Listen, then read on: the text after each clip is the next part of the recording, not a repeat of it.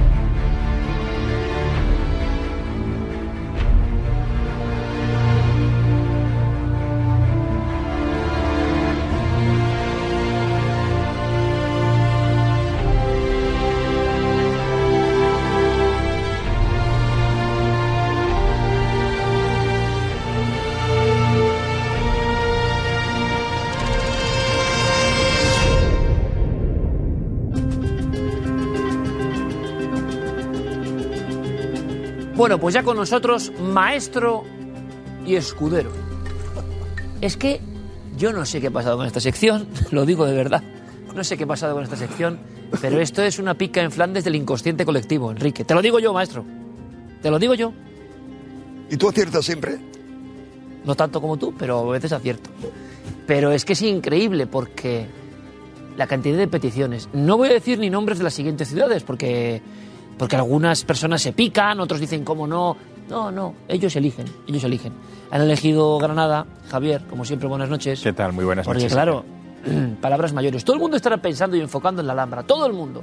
Pero como venimos de una imagen del cronovisor, de nuestro cronovisor, y una imagen que tiene que ver con fantasmas, reales o no, ambos están de acuerdo, que no siempre ocurre, maestro y escudero, sobre que Granada, quizás solo después de Toledo, sea la urbe con más cantidad de casos, vamos a empezar por aquí, fantasmales, Enrique. Vamos a ver, más casos fantasmales y leyendas por metro cuadrado después de Toledo. Es decir, Toledo tiene más concentración, pero después, en España, Granada, no sé si estás de acuerdo, Javier. Sí, aunque eso quizá también tiene que ver con que nosotros somos más herederos de la tradición judeocristiana y Granada fue evidentemente la última ciudad del Islam.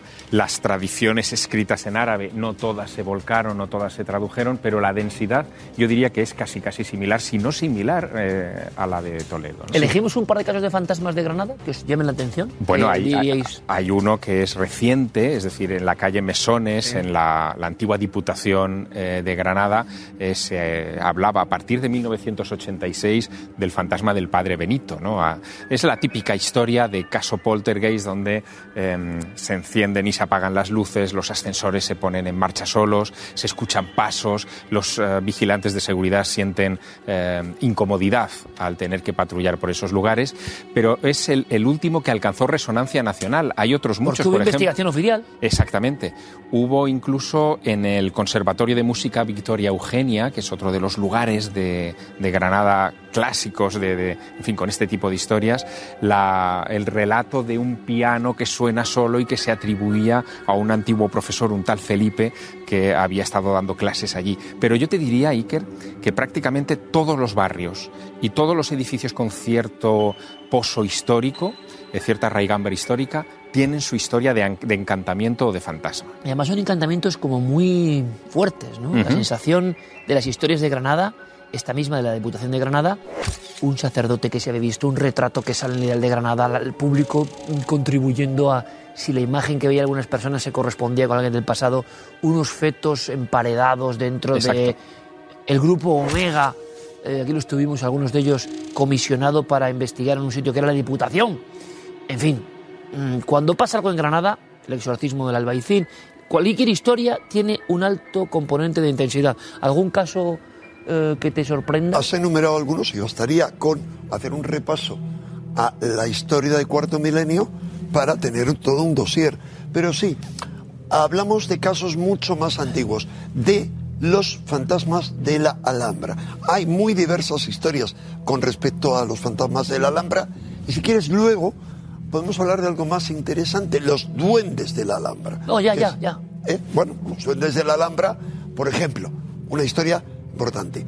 Cuando se conquista el reino de Granada, sabes que a los conversos les llamaban moriscos, a los que se habían convertido antes también, eh, y entonces había una muchacha bella que era la hija de un mesonero, más bien un tabernero morisco, y que eh, estaba por ahí, y fíjate, era una época muy importante, la época en la cual el gran emperador Carlos I de España y V de Alemania estuvo a punto de aposentar sus posaderas reales de forma definitiva en Granada, cosa que no fue, luego contaré por qué, por lo que le ocurrió a su, eh, a su queridísima esposa y prima segunda, la princesa portuguesa. Bien, lo que ocurre entonces es que esta hija del, del tabernero se va a hablar un día tras otro a un determinado punto y se queda mirando.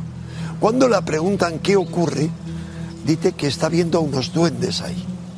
Es algo que atrae la propia atención del eh, emperador Carlos y que posteriormente lleva a una aventura más compleja de esas que Javier sabe contar extraordinariamente y yo fatal, eh, que también implica a un cristiano que estaba enamorado de esta muchacha. Ahora, Después de eso hay muchas otras historias.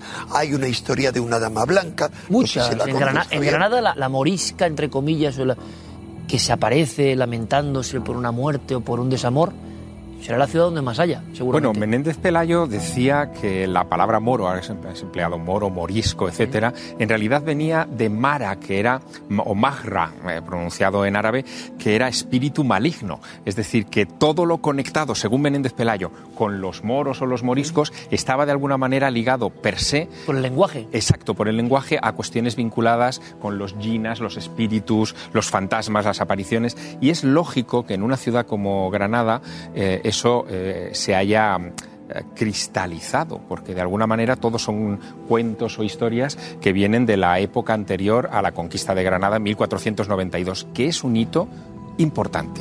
Es decir, no estamos hablando de una cuestión secundaria, sino que eh, al alma de Granada le afecta extraordinariamente lo que ocurre en 1492. Hasta el punto de que cuando llegan los reyes católicos y después sus sucesores, se encuentran con que es una ciudad que alberga un conocimiento, una, una sabiduría que no... en fin, un que está- Toledo del Sur, de alguna manera. Exacto, pero que estaba muy avanzado. Allí se operaban cataratas, se hacían gafas para la gente, se, se operaban hernias. Eh, la ciencia médica era extraordinariamente avanzada. Más pero, es- avanzada que el resto de España. pero sin duda. Hombre, perdón, que el resto de Europa. Exacto. De Europa.